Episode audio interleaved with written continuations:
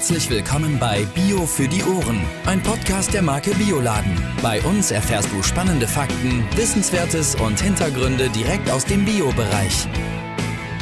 Ja, hallo, herzlich willkommen zu Bio für die Ohren. Wie immer an dieser Stelle mit Jan und Judith. Moin Judith. Hallo Jan. Du sag mal, Jan, trinkst du eigentlich Milch oder ähm, isst du irgendwie Ziegenjoghurt? Ja, definitiv, beides. ja, das, äh, du, das freut mich, äh, denn wir sprechen heute mit Barbara Scheitz. Barbara ist äh, Gesellschafterin und Geschäftsführerin der Andexer Molkerei Scheiz. Die Molkerei liegt im Fünfseenland in Oberbayern, südlich von München im Wallfahrtsort Andex, wie der Name das schon sagt. Ja, ich begrüße dich, Barbara. Hallo, schön, dass das geklappt hat. Wir freuen uns. Ja, hallo. Hallo Judith, hallo Jan. Hallo Barbara. Schön, dass wir zusammen sind. Ja, nachdem ich jetzt einleitend schon ein bisschen was zu der Andexer Molkerei gesagt habe, die Geschichte herausragend, wirklich opulent, aber eigentlich einen ganz eigenen Podcast wert. Und vielleicht möchtest du uns aber doch irgendwie deine persönliche Geschichte erzählen, deinen persönlichen Moment, wenn es den gibt, den du auf jeden Fall immer bei einer Molkereiführung erzählen würdest. Da gibt es natürlich ganz viele Geschichten, äh, die man so erlebt. Es gibt eine lange Molkereigeschichte in der Familie seit 1908 und mein Vater hat das Unternehmen 1980 als Biomolkerei gegründet und zwar durch ein Zusammentreffen mit vier Biobauern und aus dieser Begegnung ist dann eigentlich die Andexer Molkerei entstanden. Und ich war ja oder bin ja die Älteste in der Familie. Ach. Mhm. Und, ähm, und durfte mit meinem Vater, als er so gestartet hat, auch immer mitarbeiten. Also ich war auch diejenige, die nachts um vier mit ihm die erste Butter ausgepackt hat und Butter verpackt hat. Und so waren das meine ersten Begegnungen mit meinem Vater zusammen. Und das zeigte sich dann auch bei den Produkten und bei der Verarbeitung. Ja. Dein Vater hat auch den Satz geprägt, natürliche Produkte natürlich belassen, ne? Ja, also immer sehr ursprünglich, sehr auf das Wesentliche konzentriert, nämlich die Rohstoffe, die wir hier in Andex verarbeiten dürfen. Und alles andere ist Handwerkskunst und äh, das Verständnis vom Weglassen. Ja, und deshalb natürlich ist natürlich belassen. Ganz einfach. Du hast äh, eben das schon so angedeutet. Äh, vier Milchbauern sind auf deinen Vater zugekommen. Da reden wir ja im Grunde genommen auch gleich nochmal äh, beim Klimabauernprojekt äh, drüber. So, und wie, wie ging es dann weiter? Also ich meine, du bist ähm, Molkerei-Fachwirtin ne? Mhm. und hast noch Betriebswirtschaft obendrauf gelegt. Und dann mhm. habt ihr mit Bio durchgestartet. Ja, also dann haben wir einfach mal angefangen, also haben den ersten Schritt gemacht. Mein Vater hat dann eine kleine Molkerei eingerichtet und ausgestattet, als alles, was man dazu brauchte. Und das Erfreuliche war, dass diese vier Landwirte wirklich auch Landwirte waren, die eine signifikante Menge an Milch liefern konnten. Das heißt, die haben auch wirklich am Tag dann eine Milchmenge von 2000, 3000 Liter schon mal in der Anlieferung gehabt. Und das ist dann schon eine Menge, wo man mit einem Milchseparator arbeiten kann, der eine mhm. Stundenleistung hat von 2000 Litern. Und da konnte man dann in der Molkerei schon mal tätig werden. Und so hat sich das entwickelt und ganz praktisch kommt ja da sofort ein Produkt und stellt sich die Frage, welche Produkte waren denn das? Und dann sind wir Milchwirtschaftlichen natürlich sofort bei der Milch, wir sind sofort beim Joghurt, äh, wir sind sofort bei der Butter und wir sind sofort beim Quark. Und, und dieses Produktsortiment prägt die Andexer Molkerei heute noch, weil das ist im Prinzip unser Produktsortiment, dem wir auch treu geblieben sind und das wir heute auch deutlich in den Märkten sehen. Stark. Ich habe jetzt noch eine, eine, eine Frage anschließend praktisch an die Geschichte, denn ihr seid ja dann auch 2018 ausgezeichnet worden. Ja, also wir sind 2018 mit dem Deutschen Nachhaltigkeitspreis ausgezeichnet worden. als nachhaltigste Marke, die Marke Andexer Natur. Schön. Dann würde ich sagen, lass uns doch einmal direkt in das äh, zu den Klimabauern ins Thema einsteigen. Ja, sehr schön. Also da freue ich mich auch sehr drüber. ähm, also wir haben mit unseren Landwirten, ich würde mal sagen, seit jeher, seit immer, einen sehr intensiven Austausch. Das heißt, wir begegnen uns ähm, öfter mit den Bauern. Und es ist so, dass man in dieser Zusammenarbeit auch sehr intensiv drüber spricht, was sind die nächsten Schritte im Ökobereich. Also mhm. man muss ja sehen, mit unseren Landwirten, teilweise auch Landwirten der ersten Stunde, hat man natürlich viele Bereiche, über die man diskutiert. Und über was man immer diskutiert und was immer ein Thema ist, ist das Thema Qualität und Qualitätsentwicklung. Mhm. Und äh, so haben wir mit unseren Landwirten verschiedene Arbeitskreise initiiert. Und das ist ja etwas, was wir aus unseren Unternehmen auch immer super gut kennen. Also jeder Ladner, jeder Großhändler hat dieses Thema Qualitätsentwicklung ja bei sich auf dem Schirm, ich würde fast sagen, in der Genetik des Unternehmens. Also was sind meine Bereiche, mit denen ich bei meinen Kunden, bei meinen Verbrauchern, bei meinen Partnern einfach Nutzen bieten kann?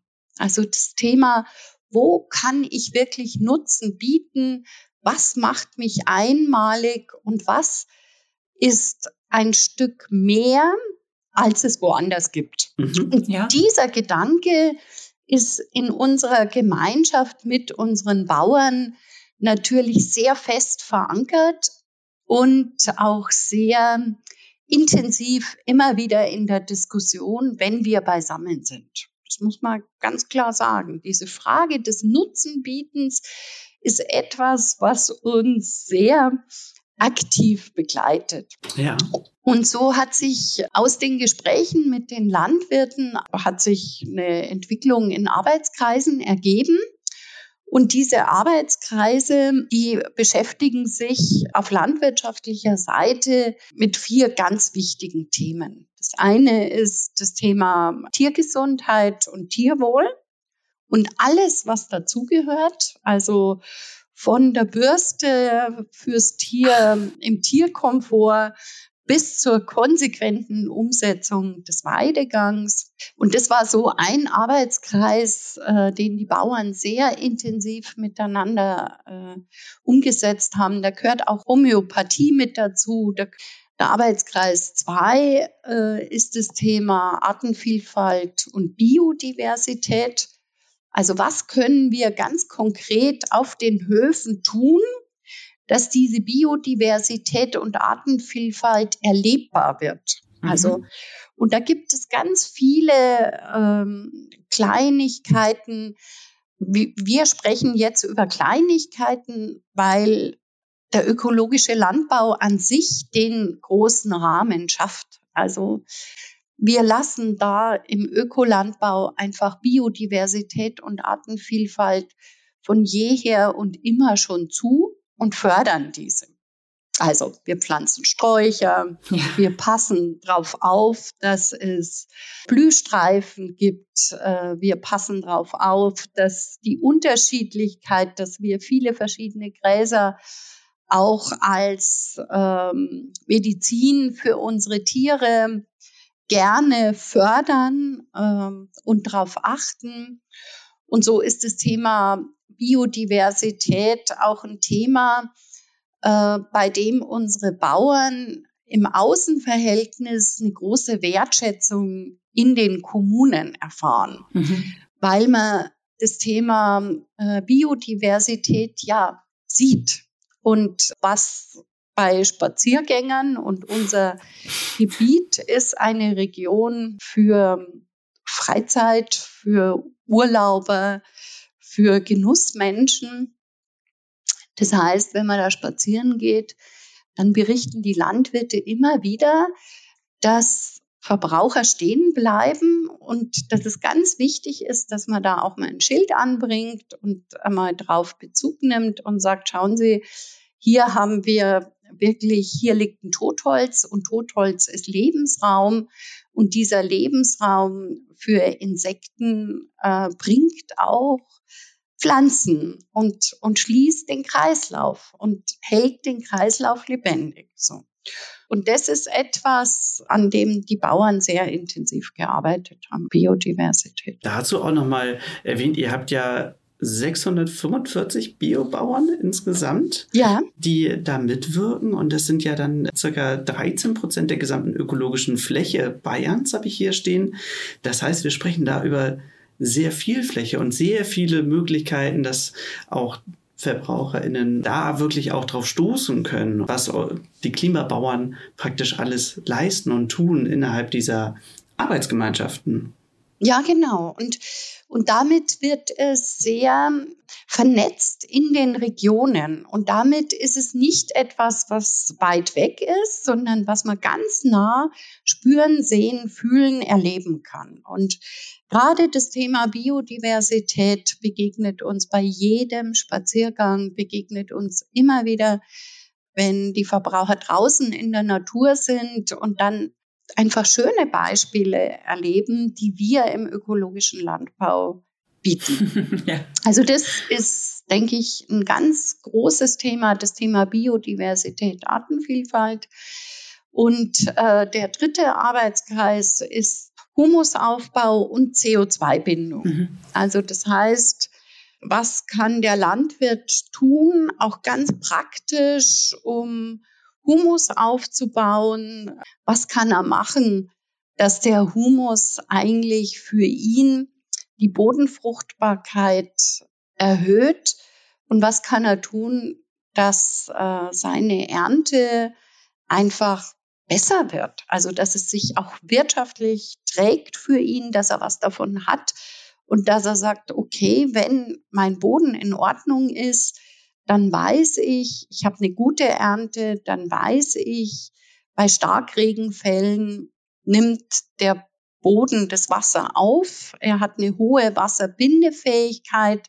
Das Wasser fließt nicht weg und schwemmt den Oberboden weg, sondern der Boden, der Humus wirkt wie ein Schwamm. Und wir brauchen keine Angst davor haben. Wir nehmen Wasser auf, wir speichern Wasser. Und wir erhöhen so in der Landwirtschaft auch die Erträge im Ackerbau und können damit arbeiten. Was für die Bauern natürlich etwas ist, wo sie sagen, damit bin ich auch als Landwirt aktiv dabei, meinen Boden gesund zu erhalten, damit wir auch für künftige Generationen einfach reiche Ernten erfahren und mhm. daran arbeiten und daraus unheimlich viel machen. Und dann wirkt natürlich der vierte Arbeitskreis, das ist das Thema CO2-Vermeidung. Also was kann der Landwirt im Management tun, dass er CO2 vermeidet? Also wir sprechen ja oft darüber, dass die Landwirtschaft ein großer Emittent ist, also ein Bereich ist, mhm.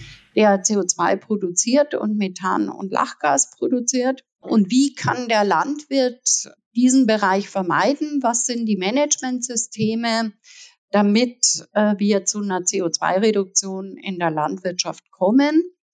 Und was bedeutet das eigentlich? Muss die Landwirtschaft CO2 zusätzlich ausstoßen oder schaffen wir es in unseren Gedanken auch so weit zu gehen, dass es eine CO2-positive Landwirtschaft gibt? Können wir das miteinander erreichen? Können wir mutig vorangehen und können wir uns damit äh, beschäftigen? Welche Rolle spielt der Agroforst dabei? Und was können die Landwirte da ganz genau machen? So. Da muss ich mal kurz einhaken, Barbara. Das ist also so, die Projekte, die du jetzt genannt hast, gehören alle unter das Thema Klimabauern oder ist Thema 4 und 5 ist es, glaube ich, jetzt, CO2-Vermeidung und dann, dann positiv zu werden, das eigentliche Thema. Denn was ich jetzt so stark finde an deinen ganzen Ausführungen ist, dass mir so, oder gibst du mir das Gefühl irgendwie, dass die, dass die Bauern hinter eurer Marke stehen und für, zum einen für dieses Produkt arbeiten und aber vor allen Dingen auch für ihre eigene Zukunft? Ja, genau. Ne? Genau. Und, und das ist das Spannende, dass wir eigentlich mit den Landwirten gemeinsam über vier Arbeitsgruppen zu der Erkenntnis kamen, dass der Klimabauer mhm. alles ist, dass es ah. die Vernetzung braucht. Ja. Ja. Und dann kamen wir zu dem Punkt, dass wir gesagt haben, genau dieser Kreislauf im Klimabauernkonzept, mhm. genau dieses gemeinsame Wirksystem ist das, was wir in der ökologischen Landwirtschaft als Weiterentwicklung brauchen. Wir brauchen den nächsten Schritt. Ja. Wir brauchen eine möglichst klimapositive Landwirtschaft. Wir brauchen dieses System Landwirtschaft als Verständnis beim Verbraucher. Mhm, ja. Dann haben wir auch mit den Landwirten gesagt, wir nehmen die Wissenschaft dazu. Dann hört, wir sprechen miteinander, Wissenschaft und Bauern, über das richtige Modell Landwirtschaft und praktizieren das. Wir tun's. Und das ist der Klimabauer. Das ist der Klimabauer. Und da muss ich ein bisschen nachfragen. Du hast oder ihr habt 2021 auch dafür eine schöne Auszeichnung bekommen. Beste Maßnahme Klimaschutz. Ja, also der Klimabauer wurde ausgezeichnet vom Bundesumweltministerium mit dem Umweltmanagementpreis mit der besten Maßnahme Klimaschutz. Bedeutet, dass die Klimabauern einfach dadurch das Beste fürs Klima tun, was man machen kann. Und auch mit diesen Maßnahmen signifikant äh, CO2 einsparen und CO2 binden. Und ich finde das toll und wir haben uns auch sehr darüber gefreut, dass die Politik diese Aktivität der Klimabauern sieht und, und das entsprechend honoriert, ja. Fantastisch. Mir gefällt das. Vor allen Dingen, dass ihr es geschafft habt, bis nach Berlin zu kommen mit diesem Thema. Also das ist einfach äh, Bio-E, aber gerade so, wie ihr das Thema angeht. Und was mir besonders gefällt, ist, wie du, äh, wie ihr, ich nehme an, das machen ja auch viele Fachleute bei euch in der Molkerei, die Landwirte begeistern und mitnehmen. Oder ist es vielleicht umgekehrt? Kommen die Landwirte zu euch mit neuen Ideen? Also ich glaube, die Ideen und der nächste Schritt entsteht ja immer im Dialog. Mhm. Also ich glaube, der Erfolg hat auch immer viele Väter und es ist ganz wichtig, miteinander im Dialog zu bleiben und nicht aufzuhören, bis man die nächste, die, die nächste Entwicklung, die nächste Lösung und die Verbesserung hat. Und ich glaube, dass diese Zahl von 87 Klimabauern, das ist schon eine Ansage. Und wenn man heute ganz große Unternehmen der Milchwirtschaft einfach mal anschaut, die sich rühmen, einen, eine Klimafarm zu betreiben in ganz Deutschland. ja. Und wenn man dann sieht, wie wir im Ökobereich mit Leichtigkeit und Überzeugung und großem Engagement unserer Biobauern so viel bewirken, dann sehen wir auch, wie viel Kraft in unserem Bereich steckt, wie viel Ideenreichtum bei unseren Landwirten vorhanden ist und wie viel Bereitschaft zur Leistung für die Verbraucher da eigentlich ankommt. Und das empfinde ich als, als großartig. Und ich glaube, darauf können wir auch wirklich aufbauen in der Zukunft und können sagen, das ist etwas, was uns auch für die Entwicklungen, die jetzt notwendig sind, nach vorne trägt. Ja. Und es ist ja auch nicht nur so, dass die Klimabauern für sich selbst was tun. Ihr unterstützt sie ja auch insofern mit 10 Euro für eine Tonne CO2, richtig? Also wir unterstützen die Bauern mit 10 Euro pro Tonne CO2, die der Landwirt entweder einspart, das ist ja immer das Einfachste, wenn man CO2 nicht mehr verursacht. Und das bedeutet, er verändert sein Managementsystem oder zusätzlich bindet mit Humusbildemaßnahmen. Und das ist schon aufwendiger. Aber Fakt ist, die Bauern sehen dann, dass im Prinzip circa 75 Prozent der CO2-Emissionen über Einsparung reduziert werden und 25 über Humusaufbau. Und das macht es für einen Bauern natürlich leicht, weil er sagt, Mensch, ich kann in meinem Betriebsablauf in der Regel mit einfachen Maßnahmen etwas so verändern, dass eine große Wirkung dabei rauskommt. Und das schafft auch ein Bewusstsein, dass man selbst ganz viel bewirken kann. Und ähm, das haben die Bauern durch die wissenschaftliche Unterstützung dann auch verstanden. Dann haben sie gesagt, okay, jetzt habe ich es schwarz und auf weiß. Ich habe es verstanden. Wir machen weiter. Wir gehen die nächsten Schritte. Das ist so stark. Also du bist jetzt sozusagen die zweite Molkerei, mit der wir sprechen. mit der ja. ersten, mit der ersten, es ist eine noch sehr kleine Molkerei, es ist eine Hofmolkerei hier aus münsterländischen Telgte. Mhm die vor vier Jahren, glaube ich, erst auf Bio umgestellt haben. Ne? Und äh, ja, also die sind auch so begeistert von Bio. Und das, äh, stelle ich mir jetzt so gerade vor, wie, also wie auch die beiden Jungs, die wir im Interview hatten, die sind, wie alt sind die, 2022 so um den Dreh, ne? Mhm. Äh, wie die auch begeistert danach gesucht haben, was sie noch verbessern können. Und so stelle ich mir das irgendwie, gut, jetzt arbeitet ihr natürlich schon eine ganze Zeit oder immer schon in dem Bereich, aber so äh, Lust daran zu haben, haben, was Gutes zu tun ne? und auch der Umwelt was wieder zurückzugeben und dem Boden und den Tieren und so. Und also gefällt ja. mir gefällt mir gut, muss ich, darf ja. ich mal ganz äh, subjektiv so ja. sagen. Mhm. Ja, und ich glaube auch, Judith, es ist auch etwas, was sehr viel mit der Haltung zu tun hat, wie wir gegenüber unserer Schöpfung, gegenüber der Natur gegenüber unseren Rohstoffen, unseren Produkten und unseren Mitmenschen einfach agieren. Und ich glaube, dass das für den Ökobereich äh, so wichtig ist, äh, dass wir mit, mit dieser Wertschätzung auch Werte schaffen. Also, dass wir Produkte äh, schaffen mit einem wirklich höchsten Qualitätsanspruch und höchsten Qualitätsbewusstsein und auch Produkte schaffen, die einfach Mittel zum Leben sind und die das auch verdienen. Und darum bin ich da zutiefst überzeugt, dass wir in unserem Bereich einfach noch viele Verbraucher gewinnen können und dazu motivieren können, diese guten Produkte einfach für sich zu wählen, ja. Gerade ja auch in der jetzigen Zeit. Man sieht, die Preise steigen und da auch nochmal deutlich zu machen, was Bio alles leistet und was dahinter steht. Und da würde ich vielleicht auch ganz gerne einen, einen Satz von dir zitieren. Wir ahnen doch alle, diese Preise lügen, denn in unserem Wirtschaftssystem sind die Folgekosten nicht mit eingepreist. Ja, also unsere Preise sind transparent, ja. Unsere Preise sind wenn man es jetzt heute mal vergleicht, Bio zu konventionell Preiseinstieg, dann erleben wir immer wieder, dass da nicht mehr so viel dazwischen liegt. Und woher kommt es, dass ja. diese konventionellen Artikel so teuer geworden sind im Verhältnis und der Bio-Bereich jetzt diese ähm, Preisexplosion in dem Maß so nicht mitgemacht hat?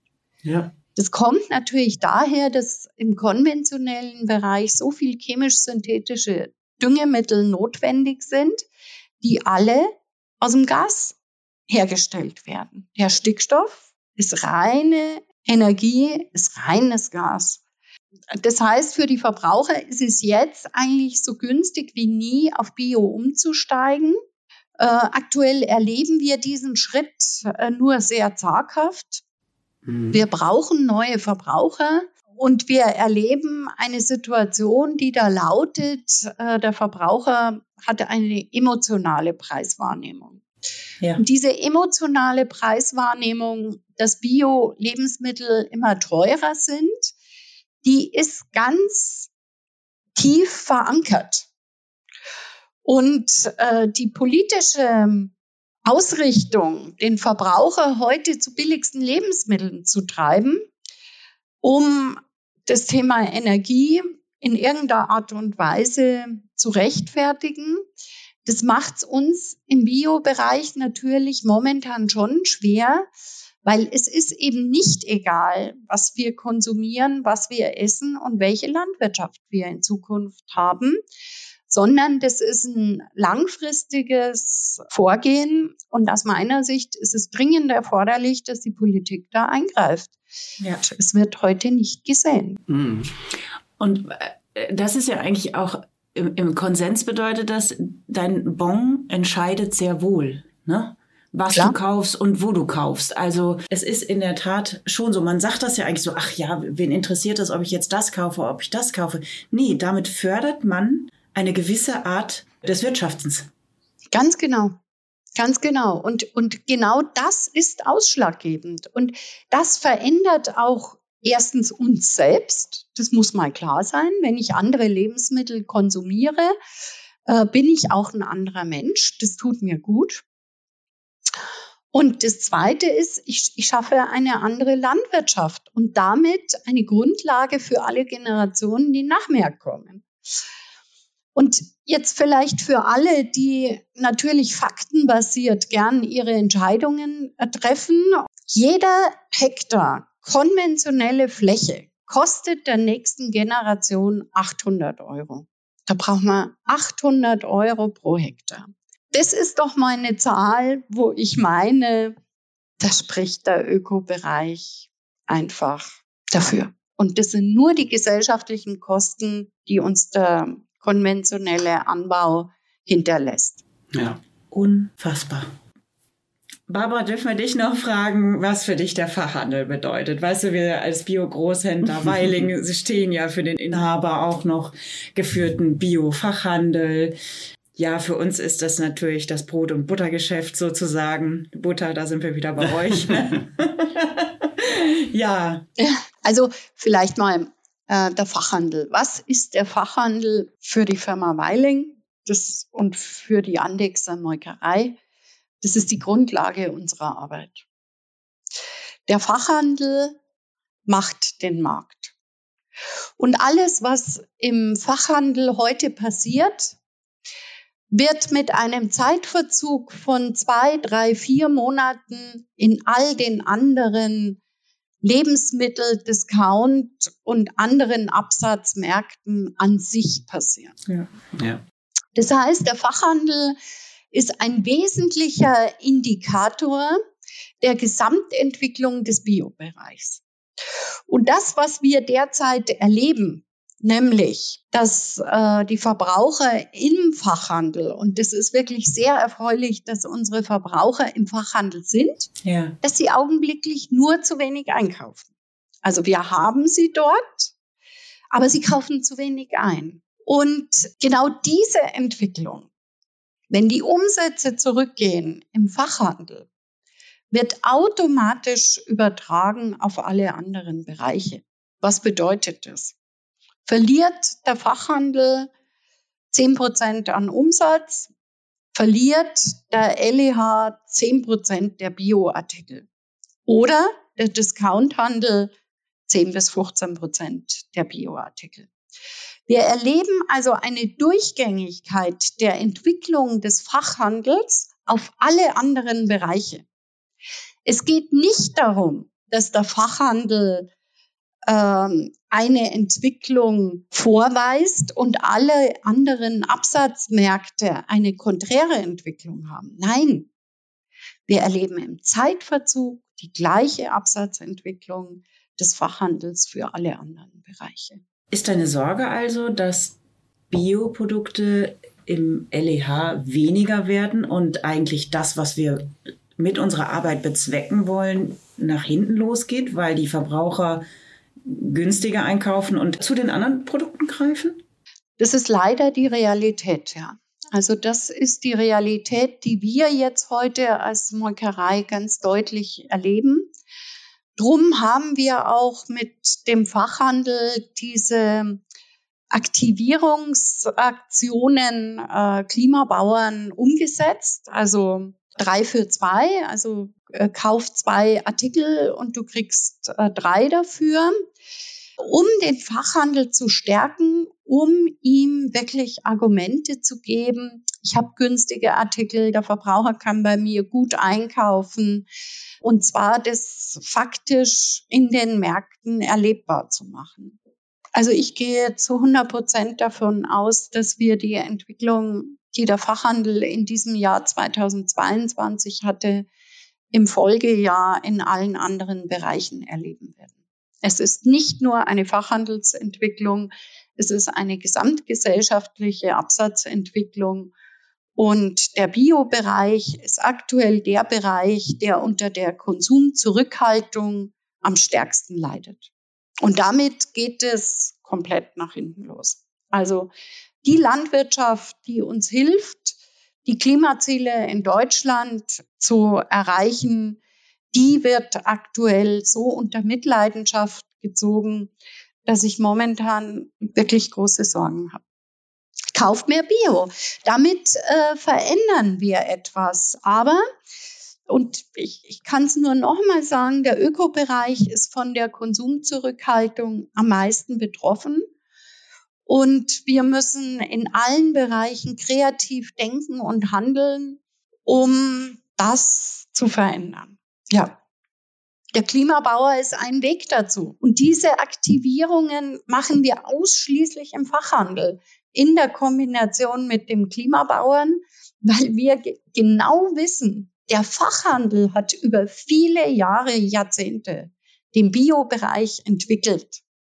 Und der Fachhandel wird es sein, den nächsten Schritt in der Ökoentwicklung nach vorne zu bringen. Das wird nur über den Fachhandel funktionieren. Danke, Barbara. Das waren, finde ich persönlich, richtig, richtig klare, gute Worte.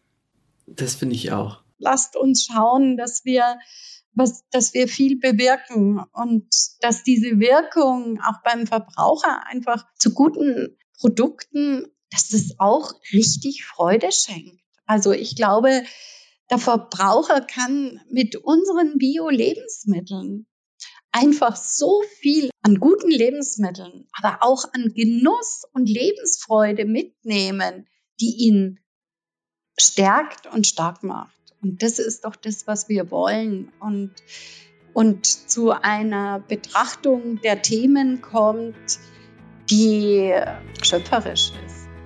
Und diese schöpferische Kraft unserer Klimabauern die wünsche ich jedem Verbraucher. Wow, das ist ein total schönes Zitat noch. Ja, das gefällt mir. Mhm.